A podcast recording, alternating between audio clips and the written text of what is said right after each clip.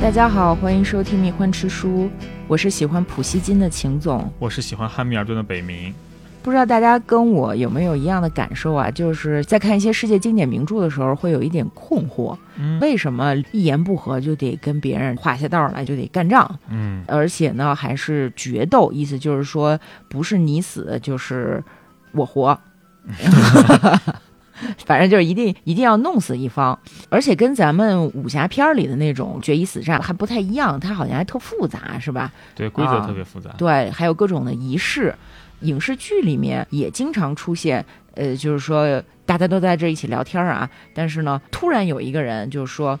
你这话冒犯我了，你侮辱我的人格了，我我我把手套扔到你的脸上。嗯，手套扔在脸上，意思就是我要和你决斗嘛，”对，英语里面也有这么一个成语嘛，对，对吧？还得有助手，还得选武器，这里面还有一些司法问题，嗯，不只要有助手，很多时候还有一个见证人的，对，还有裁判，对，是裁吧判，？包括《极速追杀》这个电影里面，大家看最近的这一部，John Wick 和甄子丹不就也要决斗吗？对，这其实完全就是西方古代决斗的一个变体，非常的古典，其实就是典型的荣誉决斗，是包括两个人一开始是背对背站着。然后双方各往前迈几步，然后地上画个道道，然后再往前迈几步，再画个道道，然后大家开枪，一共开几枪，一点点彼此接近。这个其实几百年前大家就是这么决斗的。呃，你不用几百年前，十九世纪也这样嗯、啊、但是决斗这个事情呢，确实可以追溯到很久之前。嗯，它的精神起源呢，今天反正众说纷纭吧。我手里拿的这本书《西方决斗史》的作者约翰基甸米林根， 米林根老师呢，他认为决斗是至少公元六世纪由勃艮第国王奠定下来的基础。对，这确实是有这么一个学术上的看法，但实际上起源很多啦，因为古希腊人就有那种大家看到不爽，互相斗殴嘛，一对一单挑，但那个主要是农民之间。那你看维京人其实也有类似的规定，就是两个人互相看的不爽，因为什么事情起了争执，要你死我活一下，大家是要站着，隔一定距离站着，而且是按照规定谁动谁就输，然后拿着武器盾牌在那边互殴。嗯，就对，其实这也是可能的一个起源。嗯，那还有人认为决斗士啊，其实就就那角斗士、嗯啊，那也 gladiator 对，说那也是一个起源。嗯，然后还有往前追溯到在圣经当中，大卫和歌利亚以小博大，把巨人给干败了，这也是决斗的起源。对，就想想猴子精这种物种，就是喜欢干这种事情，可能从诞生之初就有了。对，但是怎么说呢？决斗和对决和单挑斗殴其实不是一回事儿。啊，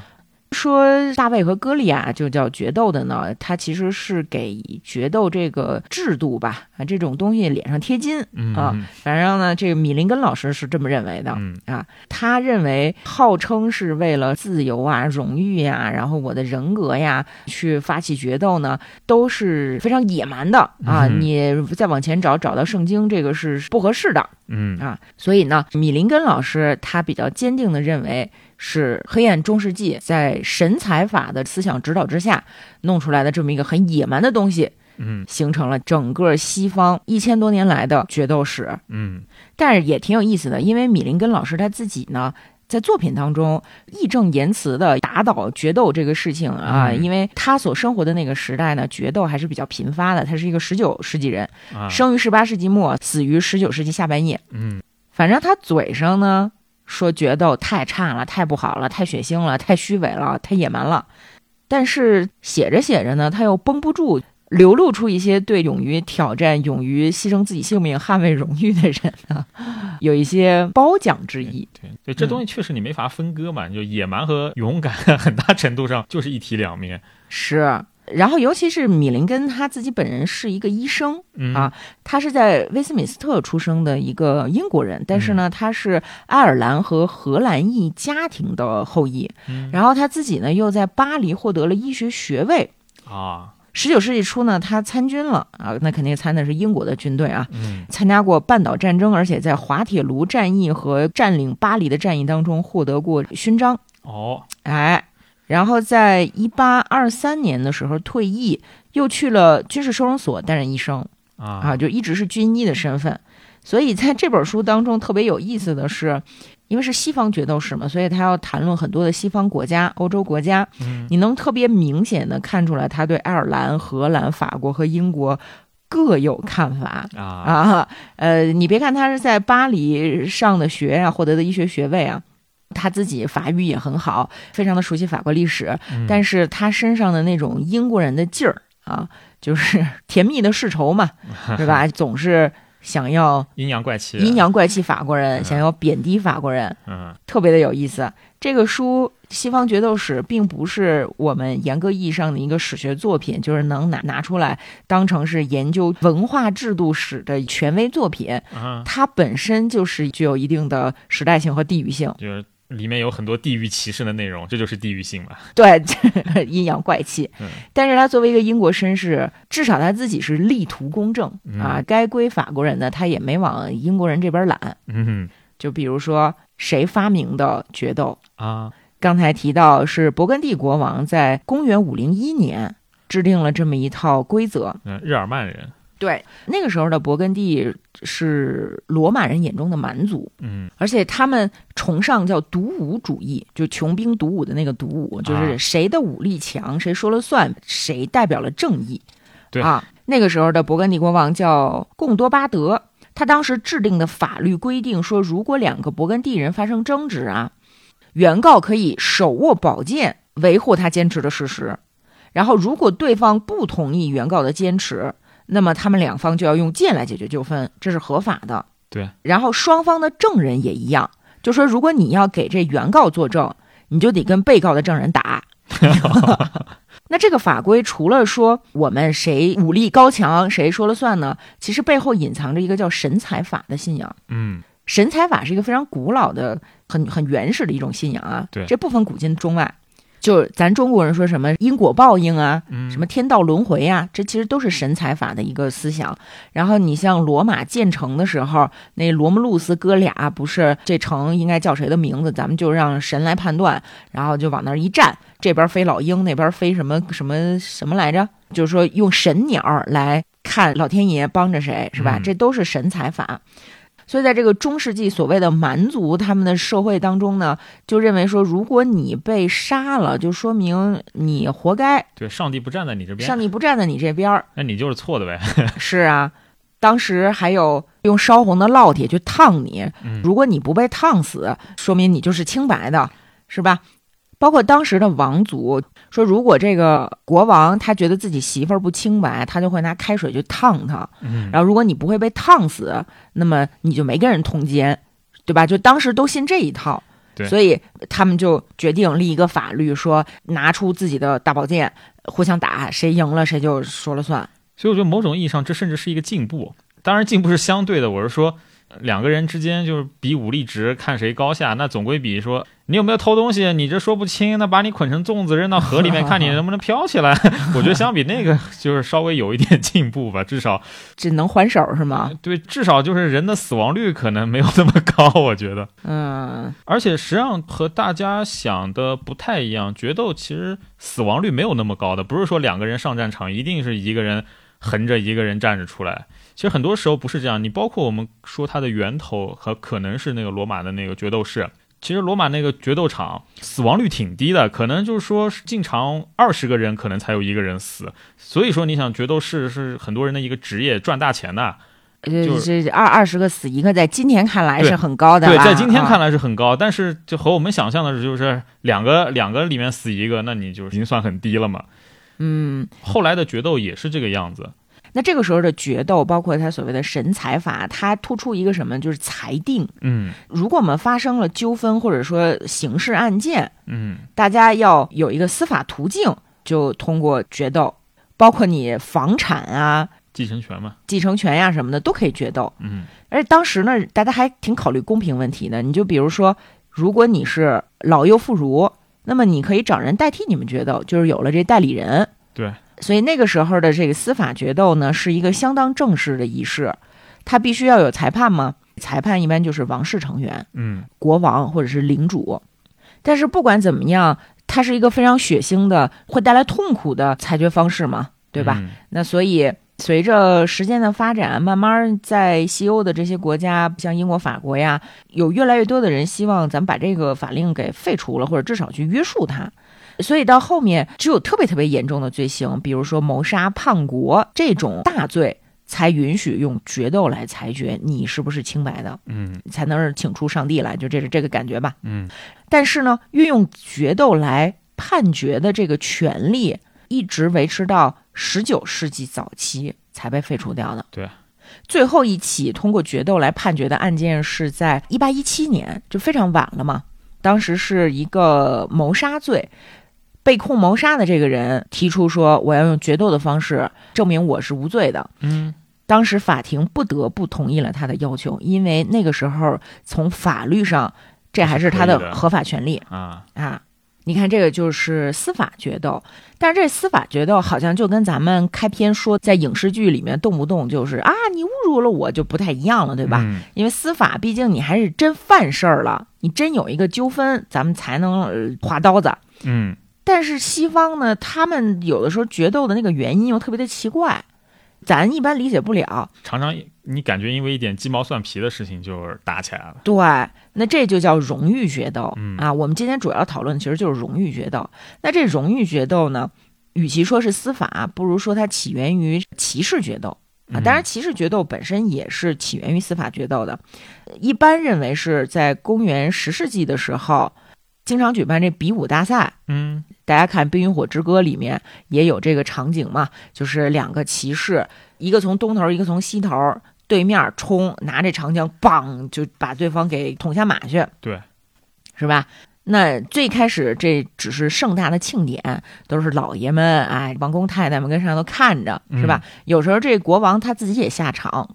王子也下场，嗯基本上是一种观赏，或者是说操练的时候一种演习对啊。它是和骑士制度有关的嘛，还不是所有的人都能参加这个骑士比武。嗯能参加比武被认为是美德和勇气的证明。如果你比如说这个曾经背叛或者抛弃过你的领主，这也是不能参加比武的。嗯然后，如果你欺负过妇女，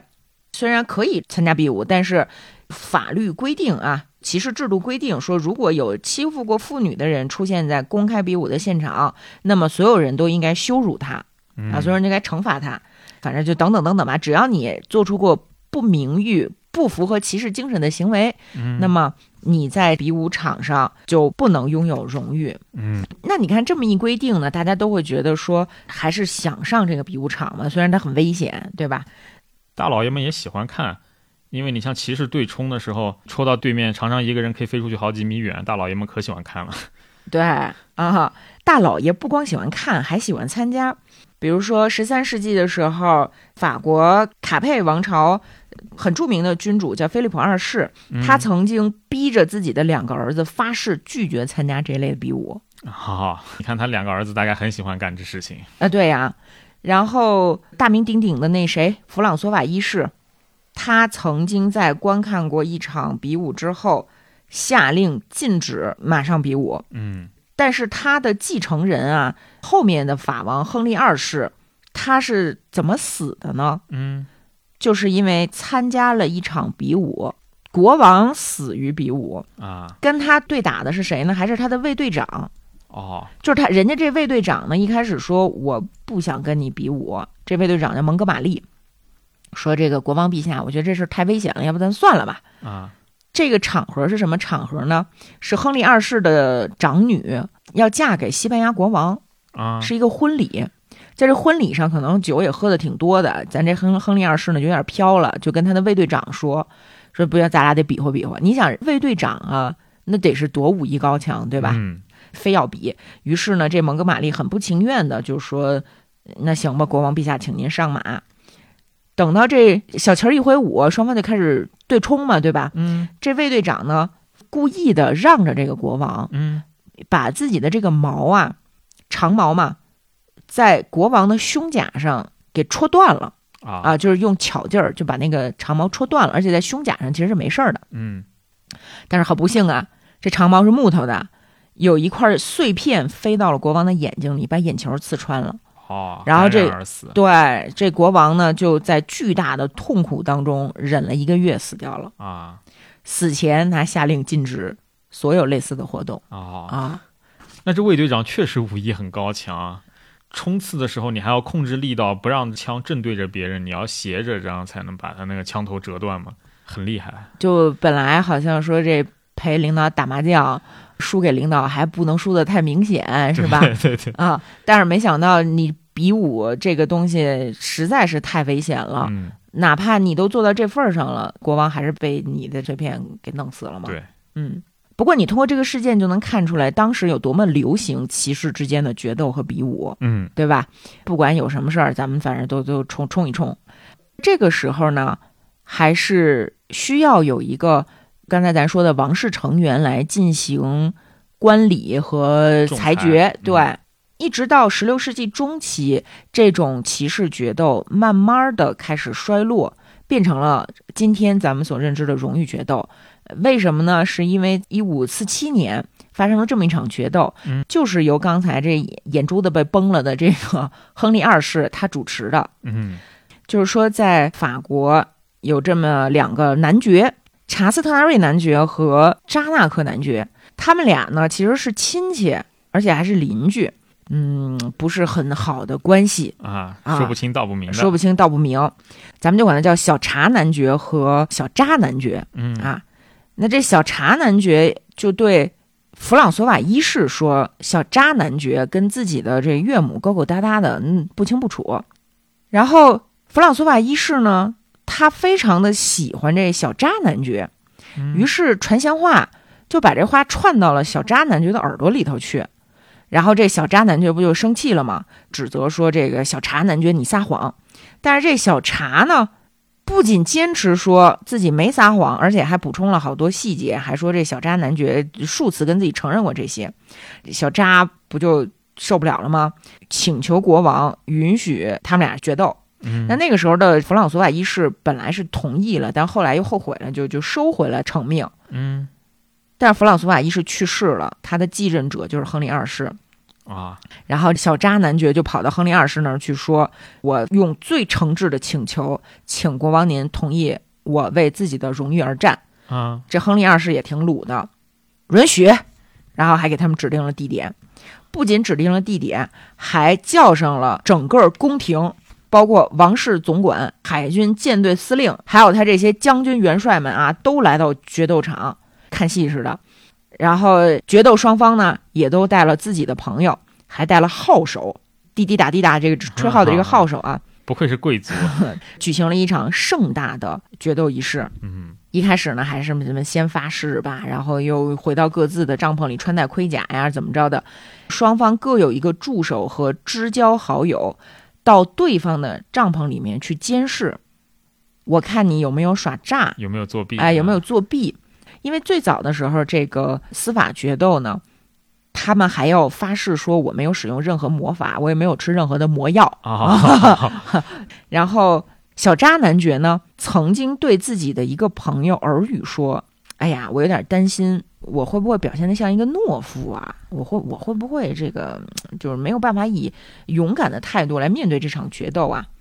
但是这小茶男爵呢，就是一开始先串闲话的这个小渣男爵呢，比较傲慢，比较勇敢嗯啊，就是他就不担心，为什么呢？因为小茶男爵是当时非常有名儿的击剑大师，就是所有人都知道他剑术了得，太厉害了。在这种情况下，他们俩就开始打。一开始呢，都只是一些轻伤，直到小茶男爵向小渣男爵冲的时候，小小渣男爵在小茶男爵就是剑术大师的左腿上开了一口，啊又在右边大腿上开了一个口，就等于剑术大师小茶男爵被放倒了。啊这个时候，扎纳克小渣男爵走上前去，对这个受伤的小渣男爵说：“说你现在生命取决于自己的选择，因为我愿意承认你的荣誉。”只要你向我道歉啊，承认自己是冒犯了上帝和国王，那么我就不再继续攻击你了。嗯但是被击倒在地的这小茶男爵呢，没有回答。于是小渣男爵转向国王亨利二世，跪下来跟国王说：“希望国王能够承认我的名誉得到恢复，这个时候我愿意保留我对手的性命，嗯作为献给国王的礼物，希望国王原谅他的过错。但是国王竟然拒绝了他的要求。然后这小渣男爵又转向躺在地上的对手，就就说：“这个咱别这样了，行吗？好好活着不好吗？嗯咱们还是一起赞美上帝吧。”但这个时候，倒地的小茶男爵突然举起自己的剑，向小渣男爵冲过来。啊小渣男就这时候还跟那儿退后呢，说说你别过来，别过来，你过来一定会被杀死的。他也没有伤害对手，反而转过身去一再的向国王请求，就是说说这国王陛下，你要不是作为一下，咱就别打了吧。嗯但是国王在这个时候没有说话，然后小渣男爵不断的说：“我绝不屈服，绝不屈服。”最后，小渣男爵不得不直接把他手里的剑和匕首抢下来，放到国王的脚跟前。嗯哀求国王赶紧介入调停吧。最后呢，是在顾问们、国王的大臣们的劝说下，国王终于同意说别打了。嗯但这个时候，医生去找小茶给他清创包扎的时候，小茶拒绝了。他说：“耻辱已经让我厌倦生命。”然后流血过多就死了。啊这个时候，按照传统，应该为小扎举行庆祝的仪式，但是小扎拒绝了。他说：“我只希望恢复自己的名誉，嗯我对虚荣不感兴趣。哎，这个时候呢，这小扎和他岳母的这名誉也洗清了。但是由于国王表现出来的这种不想调停，我就想看你们俩为了荣誉你死我活，嗯从此之后就打开了荣誉决斗的合法性。啊大家也不再说我们一定要去找一个裁决者从中调停，而是说咱们都自己开干吧。嗯法国正式开启了全民荣誉决斗的时代。嗯就在此之前，欧洲的君主们其实是经常互相挑衅要发起决斗的。嗯就是最有名的是谁呢？最有名的就是弗朗索瓦一世。弗朗索瓦一世他是法国一个很重要的君主嘛，嗯他有一个宿敌，相爱相杀，呃，年龄也非常相近，他们俩就差一岁，是谁呢？就是当时神罗的皇帝查理五世。啊啊，这查理五世跟弗朗索瓦一世太有意思了，有机会咱可以说说这俩人啊啊，咱就说这决斗是怎么回事儿呢？就是有一次，弗朗索瓦一世被查理五世给逮着了，给嗯俘虏了。他不是老想当骑士王嘛？对，然后那个就是神罗又是觊觎法国的土地 嘛，对，呃，什么是骑士王呢？就是说这弗朗索瓦一世，因为他太想当骑士了，所以他要求自己的将军给自己授予了骑士的地位，你知 道吗？就特像咱正德皇帝，就是嗯正德不也是非得给自己封一个大将军吗？嗯是吧？弗朗索瓦一世就是这样的。结果他在战斗当中呢，就被他的这个宿敌查理五世给抓着了。然后这弗朗索瓦一世非常屈辱的说：“我愿意做你的奴仆啊，我愿意把这个勃艮第还是哪儿啊割让给你，怎么怎么样的。”但是在弗朗索瓦一世的妈妈的雄才伟略之下吧，对后来弗朗索瓦一世又回国了。嗯回国之后呢，他答应的那些承诺啊，全部不兑现，全都不兑现。所以这查理五世就很生气啊，就到处说是弗朗索瓦一世什么玩意儿啊。 然后结果这弗朗索瓦一世欠儿登的就说查理五世，你你侮辱我，我要跟你决斗。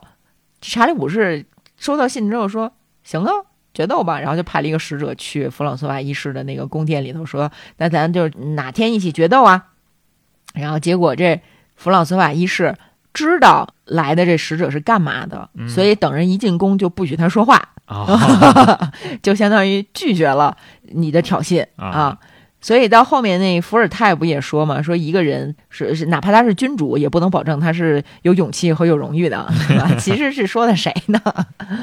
而且不光是他们俩，好多君主都做过一样的事儿。还还有一个特别有名的是谁呢？就是英国的国王爱德华三世，嗯他不是跟法国打仗吗？英法百年战争，曾经给他的对手法王菲利普六世发出过呃决斗的邀请，咱们可以一对一，也可以挑一百勇士一百对一百。嗯菲利普说：“不行，我不愿意。 说风臣不应该与风君对抗，你是我的风臣，你凭什么跟我打呀？”啊， 讨口头便宜，对，然后后来那爱德华，爱德华三世就胜利了。啊爱德华三世胜利之后呢，这菲利普说：“你之前不是跟我挑战吗？这回我愿意跟你挑，我我愿意应战了啊！啊，咱们在这个一对一的打。”但是这个时候，爱德华作为胜利的君主，那我干嘛呀？我都我都赢了，我还跟你一对一的，我我那不很蠢吗？于是他就非常明智的婉拒了这一愿望。啊，当然，大家要注意，这本书的作者他是一个英国人啊。还有丹麦的丹麦的克里斯蒂四世和瑞典的理查九世，他们两个人也曾经挑战。当时那个瑞典的理查九世呢，就写信给丹麦的克里斯蒂安四世说：“我要跟你决斗。”嗯，克里斯蒂安就回复这理查说：“你如果这么想死，你就自己去吃毒药吧。” 后来，瑞典的查理古斯塔夫十世又去挑衅丹麦的费德里克三世，说：“我要跟你决斗。”结果，人家丹麦的这个国王说：“哦，我只和棋逢对手的人战斗，我不想跟你打。 这瑞典国王呢，一直到了古斯塔夫四世的时候，就是拿破仑时代，又去找拿破仑挑战。啊，法国皇帝拿破仑怎么回复他的呢？就是说，拿破仑可是个小矮子， 谁跟你 solo 啊？拿破仑说，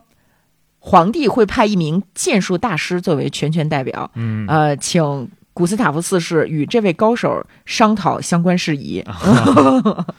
你看，这瑞典国王就特别喜欢挑衅，嗯就身上还具备了一些蛮族、日耳曼人的那那种不是很文明开化的 （加引号啊），不是很文明开化的那个风格，他就比较武德充沛。嗯，老老想我跟你干一干，就猛张飞 那个感觉。而且也算维京地区嘛，是有啊这种猛男传统在。那我们也可以看出来，就是对于欧洲人来讲，荣誉高于生命的态度，其实是自古以来约定俗成的东西。嗯也就是说，当你被冒犯，你你的荣誉被别人所践踏的时候，呃，你向对方发起决斗，这个时候的目的不是真正的杀死对方，而是说我必须展示出我的勇气，嗯然后呢，它背后不是还有一个就是说让上帝来看一看，说我到底是不是清白的这么一个底层逻辑嘛？所以你必须堂堂正正。那怎么才能保证决斗双方是堂堂正正的呢？咱们就得有规矩，哎，有规矩还得有程序，是吧？那这本书的作者米林根老师呢，呃，他认为是由法国人确定的近现代的决斗的法规，嗯啊他把这个殊荣还是公正的留给了法国人。那么，对于荣誉决斗来说，它的起因一定是被冒犯，对吧？？被冒犯呢，在这规定当中被分成了三种三类冒犯。第一类就是说单纯的冒犯，你说了一句话或者是一个小眼神儿啊，嗯让我觉得就是这怎么回事儿？你瞅啥？啊这叫单纯的冒犯。第二类升格了，是具有侮辱性质的冒犯，就是说瞅你咋地，操你妈就瞅你了。嗯 啊，是吧？？这个就带有侮辱性质的冒犯了。然后还有更高的一级是什么呢？就是伴随着暴力行为的冒犯，一共分三档，啊，一个是你瞅啥，一个是操你妈，瞅你咋地，嗯还有一个就是动手了啊，抽你一大耳刮子。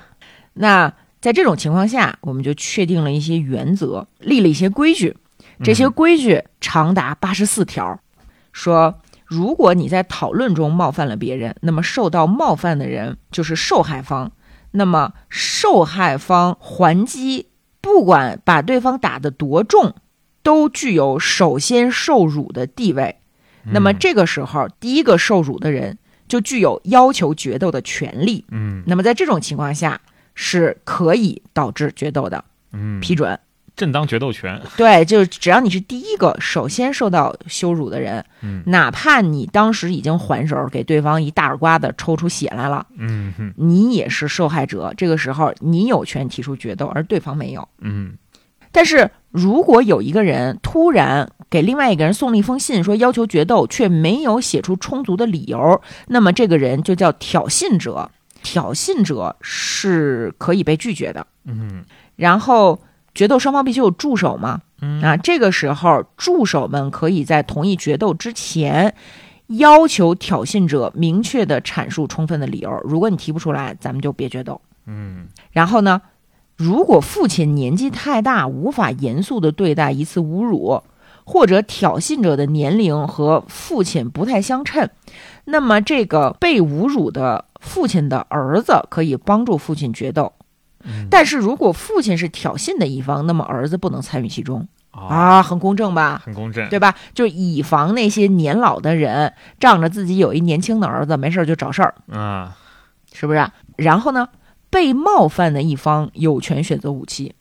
就是你看，看，为什么前面咱一定还要分类，然后还要规定谁是首先被冒犯的？为什么呢？因为这个很重要，规定被冒犯的一方选择武器，嗯，这可是决定生死呢，是吧？如果被冒犯的一方是被侮辱了人格，那么他就有权确定武器以及其他的相关事项。贼拉细，贼拉细啊！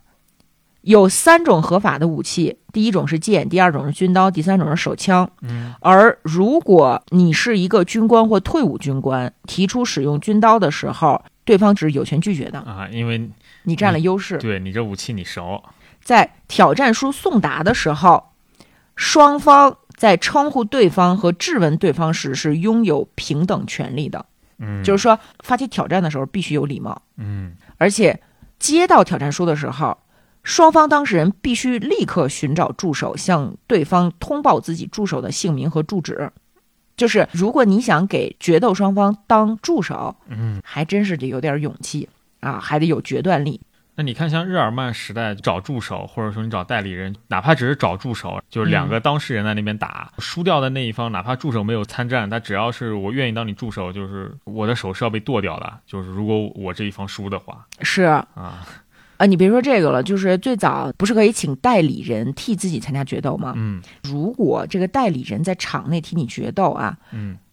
被代理的大老爷在外头是不能站着看就没事儿人儿了，嗯，他是要把脖子上套上绞索在那儿等着。对，如果对你的代理人输了，你马上就要被绞死，是的，其实是相当公正的。嗯啊，呃，然后咱们再回到这个法国的决斗规定里头啊，嗯这个时候的决斗规定就比较文明了嗯啊，就就比较比比较细致了，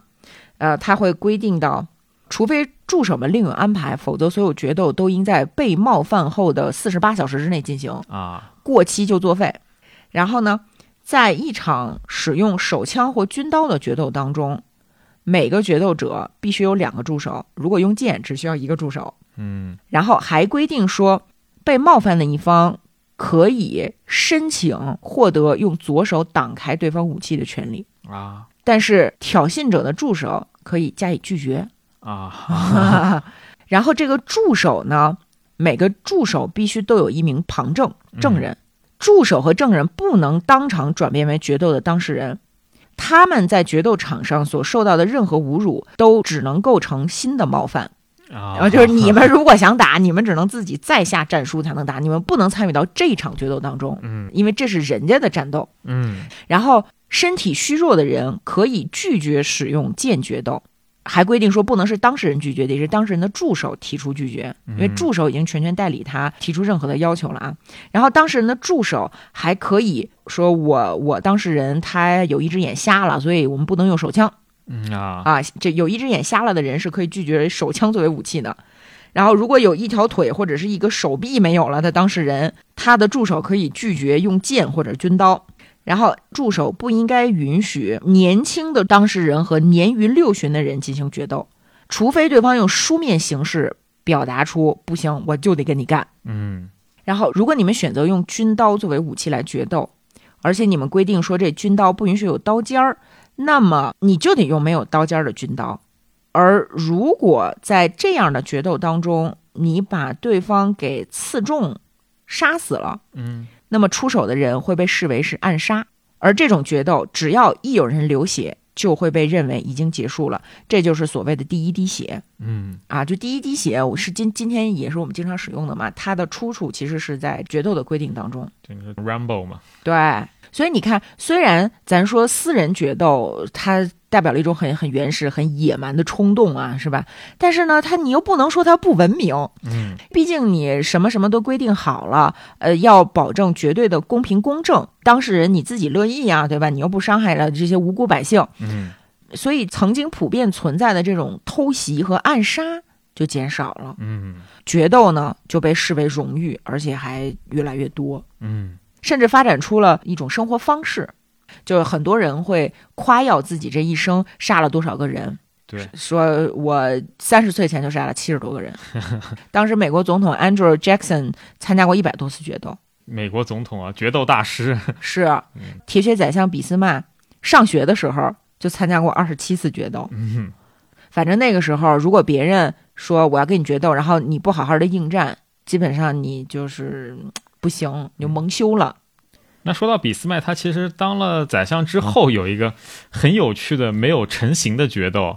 好像是他侮辱了，呃无意间侮辱了他的医生。医生说要和他决斗，嗯然后哦医生对是受侮辱的一方。他决斗方式是什么？我准备两根香肠， 嗯就是其中一根是注射了霍乱菌的，咱们来吃。 嗯， 对，是香肠轮盘赌。对对，然后俾斯麦 俾斯麦一身决斗无数，但是看到这个香肠轮盘赌，他最后怂了。呃，所以你看这个决斗文化呀，它特别的有意思。看起来呢，就和咱们中国的这种中庸啊、和平的这种理念大相径庭。嗯 因为咱们叫千金之子不做垂堂，你别说我的性命了，我身体发肤都特别的金贵，绝对不会没事儿闲的找死。但但是西方人好像就比较喜欢找死啊，剩下来的这个基因好像就不是特别的惜命。嗯对，我作为一个母猴子精，我是非常厌烦这些打打杀杀的。我觉得生命是非常珍贵的，但是你不得不说，关于西方决斗的精神和发展出来的在决斗过程当中必须要公平公正的这一系列规则，还是挺值得我们去观察和研究的，对吧？嗯，至少现在有那么多说大家还是得战，还是得有血性的这些人呢。我觉得你们不一定决斗，但是你们要不就是，嗯、别逼逼，就打一架。嗯啊嗯，线下练练对，你们要不就线下练练， 是是吧？？但但大多数人的勇武只能存在于这个键盘上，键盘上。啊、其实有一段时间，咱互联网上这些大 V 还挺流行约架的，对吧？什么朝阳公园东门儿还是西门儿的，有啊，我知道一个特别欠的，就是跟人约架，然后约架完之后自己去报警，对面来了，然后就被就被警察逮走 了。就是对吧？我不想啊评价这种行为。 反正这个还挺有意思的。嗯，接下来咱们要不讲几个比较有意思的决斗的案例吧，大家听听乐儿就完了。咱先说那小狗儿的吧。嗯法国十四世纪就有一个传说，讲的是一个人和小狗儿决斗的故事。嗯，啊，它后来被写进了蒙田的随笔，还被改写成了戏剧。对啊，戏剧以后就剧情就变得巨复杂了。对但是原本故事还是挺简单的。对，原本是说十四世纪的法国国王查理五世啊，他特别喜欢一个叫做蒙迪迪耶的骑士。嗯，然后这个蒙迪迪耶呢，他被他的所谓的朋友马盖在树林子里给杀害了。嗯那么杀害蒙迪迪耶的这个过程呢，是被蒙迪迪耶的狗给目击到了。，对，唯一的目击者是个狗。是啊这个狗狗呢，就回到了自己的主人家里嗯，把仆人带到了谋杀现场。嗯并且就疯狂的刨地，直到把主人的尸体刨出来，嗯仆人才意识到说，哟，主人被杀害了，血不呼啦的。但是由于没有任何的目击者，没有任何的证人，只有一个小狗，嗯，所以呢，哪怕大家怀疑是马盖和杀了这个蒙蒂蒂，但是没有办法指控他，就不了了之了。但是从此之后，咱们的小狗这 v a g b o 每次只要看到这个杀人凶手，就会疯狂的吠叫，扑过去就要咬他。嗯这 m a g a g 也是一个骑士啊。后来实在不行了，蒙迪迪的家人就去找当时的国王查理五世，请求他来裁决。然后国王就安排了一场狗和人的决斗。嗯当然，这个决斗有很多的版本了，但不管怎么样，结局是这个小狗战胜了这个杀人凶手。非常勇 猛。啊，这小狗特别特别的勇猛，然后这杀人凶手他心里有愧呀，他就很害怕，嗯所以最后呢，就向国王承认说是我杀死了迪迪，就在哪个哪个什么地方。嗯最后呢，杀人凶手被判绞刑，嗯，小狗的主人沉冤得雪，是叫什嗯么忠犬 w a h a b o 的故事。忠犬 w a h b o 然后咱们再看一个大名人的决斗啊，嗯是谁呢？就是这个拉封丹，当时是在路易十四的治下啊。预言家拉封丹他和一个人产生了一些纠纷，嗯怎么回事呢？咱们拉封丹老师啊，向来是特别的温和，所以他有一个外号叫“好人”啊啊。你要被发好人卡的，一般都是这个容易被绿，是吧？他就是一个头上绿油油的预言家啊好好啊。他的妻子有很多的情人，但是一般拉封丹老师对妻子的出轨行为是视而不见的。啊哈哈但是有一次呢，他终于忍不住了，那你说这次他为什么就不能忍了呢？嗯，而且对方还是一个龙骑兵，不太好招惹。其实是因为拉封丹本人并没有发现妻子和这龙骑兵有什么不轨之事，啊哈，但是他身边有那些欠儿登朋友，你知道吗？就碎嘴，非得告诉拉封丹说：“老封啊，你老婆跟那谁谁谁可是有事儿啊。嗯如果你还是一大老爷们儿，你去找这个人决斗就义不容辞。”这拉封丹其实很不情愿，但是他没办法啊，就只能是早早的起身，拿起剑去会会这个龙骑兵。哼，啊哈，结果两人一见面，拉封丹老师说：“就这个，亲爱的先生，我必须和你决斗，因为大家让我相信这绝对必要。” 然后呢，就陈述出我为什么要给你挑战。然然后呢，抽出了他那一把一向非常平和的剑。啊 然后那那龙骑兵就也拔出了自己的剑，拉封丹老师手里的剑给击落了，就处女武器嘛。啊然后龙骑兵面对着已经没有武器、手中没有剑的拉方丹老师，平静地指出说：“说这都是流言蜚语，你们的爱需要勇气，宝贵的生命要好好珍惜，不要随便闯入危险的境地。还挺押韵呀，哈哈”然后这龙骑兵说：“既然我的拜访已经引起了丑闻，以后我向你保证，我再也不去你们家了。”那这个高尚的拉封丹老师被这番解释深深的打动了，于是他坚持要求这位龙骑兵队长更加经常的来到自己家里做客， 而且发誓说，如果你不再来，我就要和你决斗。所以你看，哪怕是已经发起决斗了，咱们还是有办法让他和平的解决，是 嗯吧？一个很心胸很宽广的一个收尾，嗯是不是？就关于男女之情的决斗，其实是非常频繁的。嗯啊，往往呢都不是一些很好的结果。比如说普希金老师，对吧？普希金老师为什么死啊？为什么这个英年早逝啊？俄罗斯文学的太阳陨落了，嗯就是因为他媳妇儿，嗯，有一些让他自己觉得不太名誉的事情，嗯，所以他就跟人家决斗。决斗当天受了重伤，第二天就死了。对，其实有点像拉芬丹老师，也是找了一个军人决斗，嗯，对，那这还是挺作死的，不得不说，应该也是抱着必死的决心了。嗯嗯，因为他那个时候其实也被他媳妇儿作的是很疲惫了，嗯身心俱疲，就觉得说赶紧把这事儿了结吧。啊。啊，那还有一个跟这个男女之情有关的决斗，那也是葬送了对这个世界来说很重要的一个人，那就是法国的数学家伽罗瓦，就是伽罗瓦理论的提出人。嗯，他当时才二十岁，啊就是也是因为和人爱上了同一个姑娘，然后双方决斗。那他俩约定三天之后决斗，因为和他决斗的那个人其实是一个军官。其实伽罗瓦是心知肚明自己是死定了，但是要冲着这个荣誉也要和人决斗。然后他就在决斗前的三天，拼了命的不分昼夜的把他的数学成果都写下来，然后参加决斗，并如他的愿光荣死亡。他的那个理论后来成了整个数学界的一个奠基理论之一。太可惜了，嗯，哎。如果他不死的话，好像高斯这个数学王子的 title 也不是很稳。嗯，但并不是所有和爱情有关的决斗都是不好的结果。嗯我们说一个还可以的啊，这个人叫谢里丹，嗯他是爱尔兰的诗人和作家，在他年轻的时候追求一个非常著名的歌唱演员，叫林莉小姐。然后这个小姐她爸爸当时是不同意他们俩在一起的，嗯呃，因为这个小姐她追求者特别的多，她爸爸就觉得你小子好像配不上我闺女嘛，反正就不同意他俩在一起。但是这谢里丹呢，她没有放弃啊，反而越挫越勇。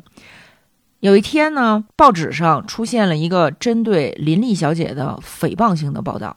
然后她就挺身而出，要捍卫自己心上人的名誉。谢里丹呢，就马上要求报纸的出版者进行纠正，然后还让人家这编辑提供作者的名字。就这个诽谤性的报道，作者叫马修斯，也是当地的一个绅士。这马修斯当时是从巴斯出发去了伦敦，谢里丹马不停蹄就追了过去，见了面，然后就说我要跟你决斗，对方也同意了。后来他们就在一个花园里面，助手啊、见证人的陪同之下开始决斗。谢里丹跟对手都展示出了非常了不起的剑术啊，当然还有他们的勇气。啊，谢里丹呢，成功的解除了对手的武装，强迫他签署了一份正式声明，收回报纸上刊登的文章。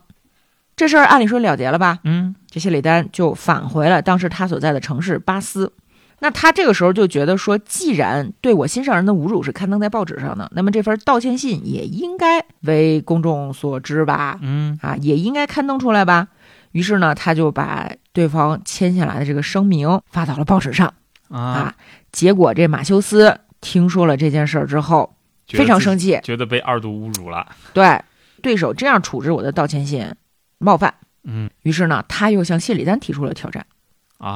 啊，双方再次同意进行决斗。实际上，哪怕按照当时最严格的、最刻板的关于荣誉呃怎么怎么样的这个观念呢，嗯谢里丹也完全可以拒绝这个决斗的请求。嗯，对手其实是挑衅对啊，但是他还是接受了，啊他拒绝绝了朋友们的反对意见。决斗开始了，而且这次用的是手枪。啊还他们换俩了武器。啊，对，而且不光是手枪，他们第一轮射击射完了之后，开始换成剑进行决斗，哦哟，然后他们都受了伤，最后纠缠在一起倒在地上，继续搏斗，直到被人分开。你要知道，这马修斯当时也是一个军人，而且具有上尉的军衔。嗯他们俩分开的时候，马修斯的剑有一节儿直接折在了谢里丹的耳朵里面。啊按照当时的技术呢，马修斯用剑托一直在击打谢里丹的脸。战斗结束之后，谢里丹的脸几乎被捣成了果冻状。但我为什么还说这不是一个悲伤的故事呢？因为后来林莉小姐马上就跟谢里丹结婚了，啊啊好她父母也都表示同意。啊有情人终成眷属吧，就只能这么说，用勇气换取了自己心上人父母的认同，是吧？就如果你愿意挺身而出，为了我女儿的名誉做到这个份儿上呢，那么你们以后可能还是能够幸福的生活的。嗯虽虽然虽然也是暴力行为吧，但是这些决斗相关的暴力行为，它毕竟体现出一个人是公正的。嗯对吧？你不能胡来。那至于大家应该怎么看待呢？就是个人有个人的看法了啊。然后大家千万不要以为说只有男人会为了女人而决斗啊，实际上在欧洲女性之间的决斗也是很常见的。嗯这本书的作者就说，妇女经常让愚蠢的男人们为他们拿起武器，而他们本身的天性与战斗是不相宜的。就是按理说，女性应该是平和平和，少是比较少暴力行为，对吧？嗯但是呢，我们可以看到，在一个男人会为了荣誉殊死搏斗的时代呢，女性为了自己所受的委屈，可以毅然决然地拿起刀剑。有一个我特别喜欢的女性决斗者。她是十七、十八世纪的一个著名的歌剧演员，因为她后来嫁给了一个姓莫庞的爵士，所以呢，她长期以来被称为莫庞小姐。大家都知道，十七世纪的法国嘛，那大家对待这个感情问题其实比较开放的，嗯所以呢，他有很多的情人，其中一个情人就是当时著名的击剑家，名字叫赛兰。嗯那他就教了他很多击剑的技术。哦有这么一天呢，他受到了一个男性演员，名字叫杜蒙的羞辱，嗯于是咱们的莫庞小姐就向杜蒙发起了挑战。那杜蒙是拒绝和他决斗的，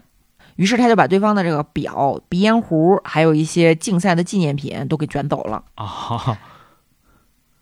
然后另一个演员呢，据说也侮辱了他，也因为不愿意和他决斗，所以最后不得不跪在他面前祈求原谅，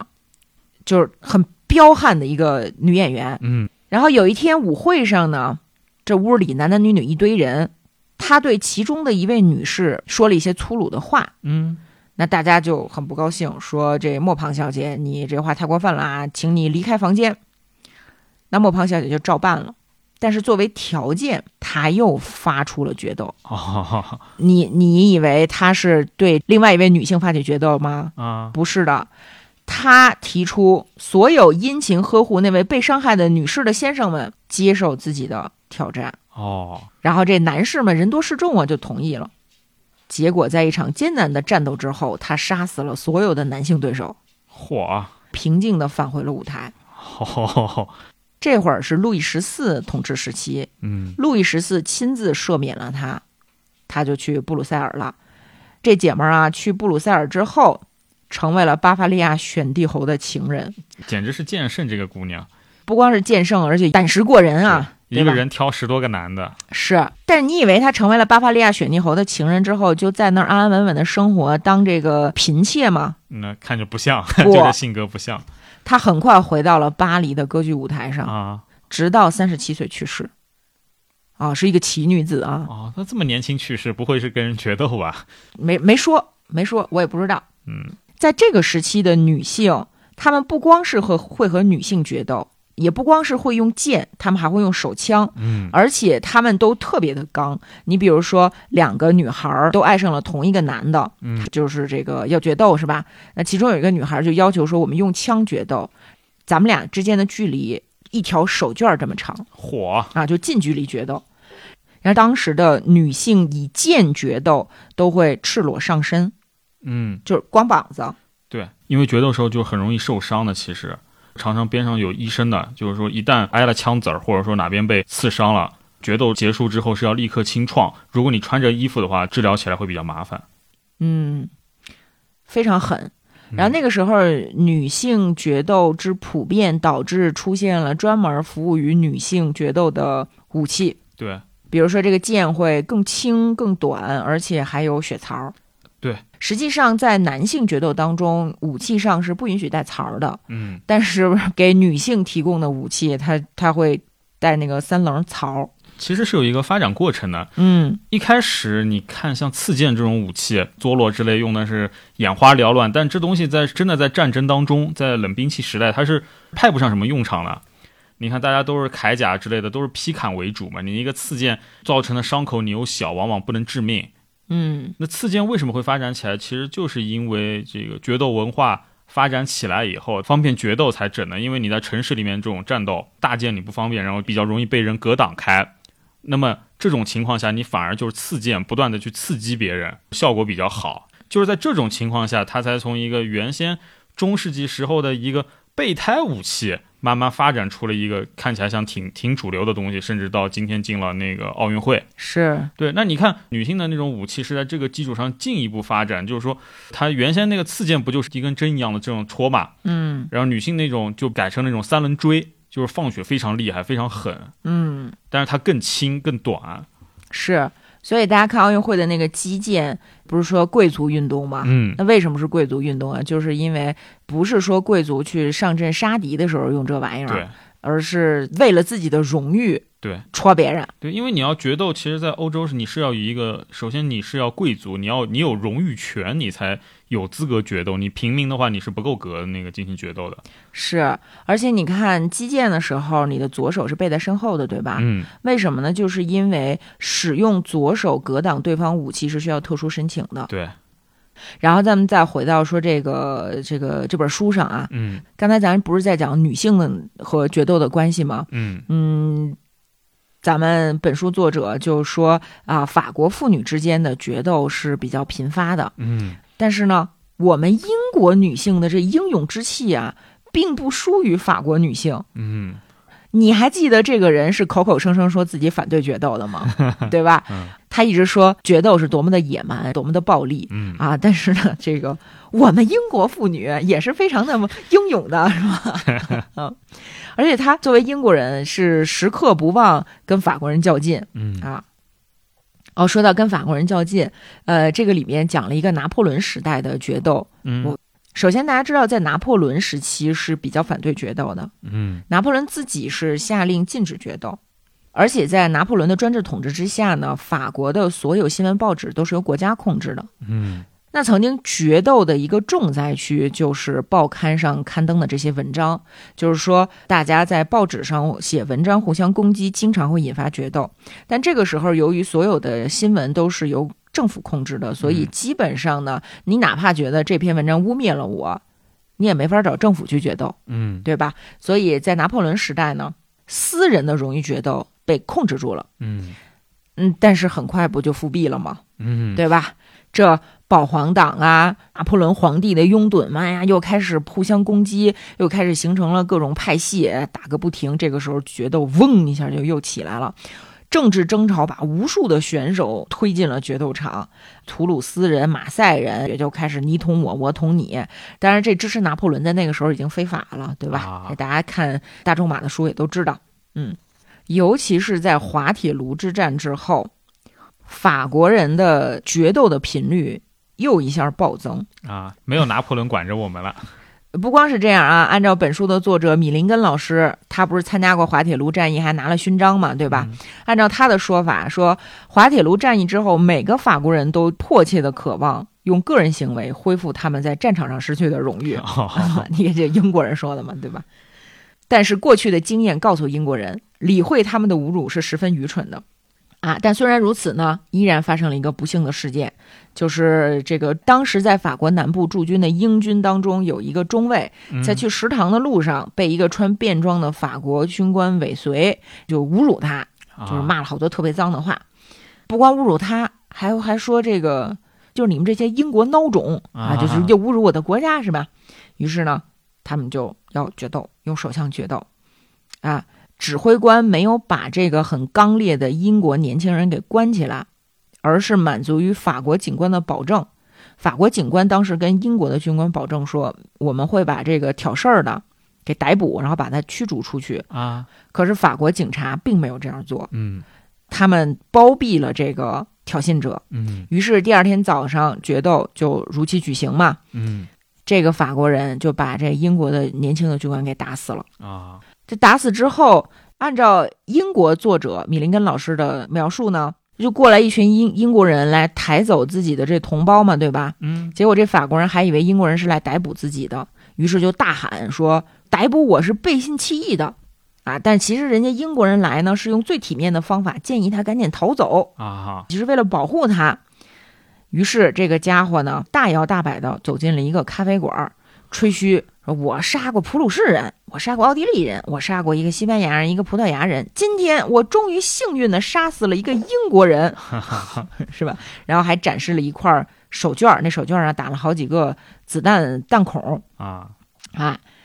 首先啊，是幸运的杀死了一个英国人，你就感觉英国人比所有其他人的命命都贵，是吧？然后呢，因为他展示了他的手绢儿，所以我们有理由相信他当时应该是穿了一件胸甲嗯啊，因为他实际上是被击中了，但是摇摇晃晃了两步，又重新站稳了，就说明这个法国人太耍滑头了。啊因为按照法国决斗的常规，双方有义务在决斗前把这衣服都解开检查，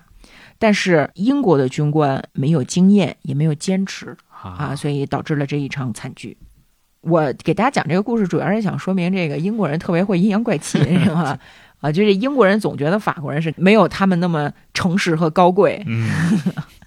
那英国人有没有理由这么想呢？嗯这法国人确实也有一些不是特别光彩的地方啊，比如说拿破仑他自己反对决斗，对吧？嗯但是拿破仑波拿巴的私生子可曾经和一个军官决斗，把对方给打死了。哦那个时候在法律上是禁止决斗的。嗯呃，被打死的那个人也承认说，波拿巴的这个私生子没有耍诈，他的勇气和荣誉是没有瑕疵的。啊但是死者的妻子决定提起诉讼，于是当时的法庭就传唤了这场决斗的助手，然后这助手当中呢，有这么一个将军到场了，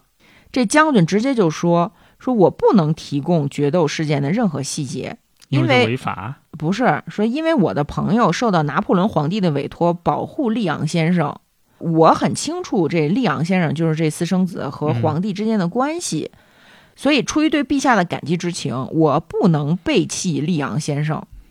就这么直接说了。啊，你说这是诚实呢，还是威胁呢？咱也嗯不分辨分辨不清楚。总之，陪审团判这个私生子利昂先生无罪，啊就释放了他。这是这个拿破仑的私生子啊，嗯呃，其实你别说是这个皇帝陛下的私生子了，就是总统也特别的喜欢决斗嘛，对啊，也尤尤其是美国人啊对，啊，哎，那个说说说说到美国人，米林根老师说，技术发生在美国的决斗是一件繁重的工作。嗯说这儿的决斗不仅频繁，而且常常带有非常轻率的凶暴的特 征，清楚地反映了这个国家文明开化过程之缓 慢。这就你明白吗？十九世纪的英国人是怎么看待美国的，是吧？那嗯美国确实是一个决斗频发的国家，对对啊，嗯可能这世界上决斗最多的地方，一个是美国，一个就是俄罗斯，这两个对地方都是打得很凶。对，而且你看，确实是和那个法国、英国不太一样。你看法国、英国主要是常常是就为情所伤，然后两个人走上战场开始决斗。嗯，美国人不是，美国人常常是因为政治意见不一样，然后就就狂狂干。对，就是格外因为政治喜欢决斗。对，你看像美国第七任总统安德鲁·杰克逊就是个决斗狂人嘛，是这啊辈子参加了几十次决斗，一百多次吗？不是说嗯，那一百多次就。就呃就是上限一百多啊，下限几十次。对，嗯，那还有一个就特别特别著名，甚至可能影响了整个美国历史进程的，就是博尔和汉密尔顿的决斗。汉密尔顿就是美国，也是美国开国元勋之一嘛，是当时是美国联邦党人的首领嘛，呃，又是什么前财长之类的，其实是嗯声名远播，就是非常厉害的一个人。是，然后跟他决斗的博尔呢是美国的副总统， 你想想看，这样两个人他就因为政治意见不同，然后走上决斗场，然后，棒，嗯我们的汉密尔顿就死了。死了，重伤去世。如果汉密尔顿不死的话，就为什么说历史可能会发生很大的变化？因为我们看汉密尔顿的很多政治眼光，他对世界的认知是非常超前的。对，你比方说，美国一大堆国父都是觉得资本是个坏东西，我们绝对不能要。嗯，就是，然后汉密尔顿坚持说我们应该搞银行，然后美国政府出资百分之二十，然后剩下的就是融资，从个人啊，从公司地方融百分之八十，这样子我们还是大股东，我们还能够就是操纵整个整个整个银行。其实你看后来的美国就是走了这条路嘛，但是你看当时是汉汉密尔顿是没有人理解的。虽然没有人理解他，嗯那又是一个党魁。然后，如果他不死的话，他很可能就成为下一届美国总统。对，而且还有一点是，这个人他是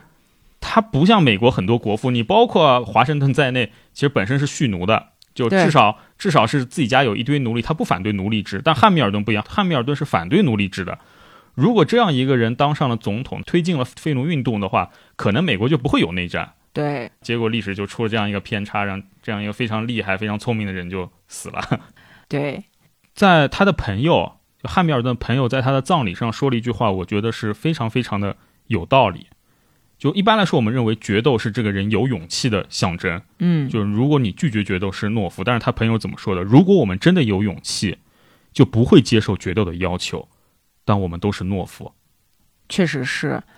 但是历史就是这样，你没有办法改变历史。嗯，那汉密尔顿决斗之后，美国政府是立法禁止了决斗，其中一个很重要的原因就是随着时代的发展，大家使用的武器，就是拿枪支决斗时候武器已经不一样了。原先大家都是滑膛枪，其实是子弹就是比较看缘分，常常是打不中人的，特别飘，导致死亡率也不是很高。嗯，但是从也是差不多那段时间开始，就是膛线枪已经出来了，枪支就打得很准，那就导致决斗的死亡率大增。其实就是一个决斗和一个武器发展之间的一个关系。关于技术发展和决斗的关系，还有一个特别怎么说呢？有趣的案例啊、嗯虽然可能关于人家的生命说“有趣”这个词不太准确，但是嗯呢，大家听一下，就是没有办法形容它了。嗯就是说，在十九世纪初，有两个法国的小伙子，他们爱上了同一个姑娘，于是呢，就决定决斗嘛，决斗啊。然后那个时候有一个很新的技术是什么呢？就是热气球，嗯，大家可以飞上天了。对，你知道这十九世纪初能在天空当中停留，对于人类是一个多么浪漫、多么伟大的一个突破，对然吧？后这两位他们就决 定啊，在天上决斗，是能够显得他们比一般人更加的牛，嗯、对？吧？因为本身决斗这件事情就是和人格荣誉紧密相关的，对所以他们呢就站在各自的热气球上升上了高空，对，升到天上之后才能开枪来决定胜负，对。然后呢，为了保证说咱俩肯定得死一个。所以他们还选择的是那种弹道扩散的， 霰打弹了口儿枪，的那个霰弹枪，嗯就是它的射击面积会比较大，对啊，所以命中率就比较高。嗯，那命中什么呢？不是去打对方的人，嗯而是去打对方的热气球。对，其中一位小伙子的热气球被击中了，几秒钟之后就从高空坠亡。嗯，然后另一个呢，开着热气球，一直到离 Been 决斗地点 fun 三 of a 十公里外。 runaway train. Just to feel alive again. Pushing forward through the night. Aching just to blur aside. It's so far, so far away. It's so far, so far away.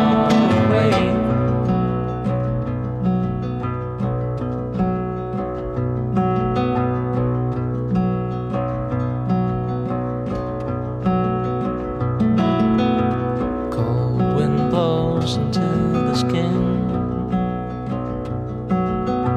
Can't believe the state you're in.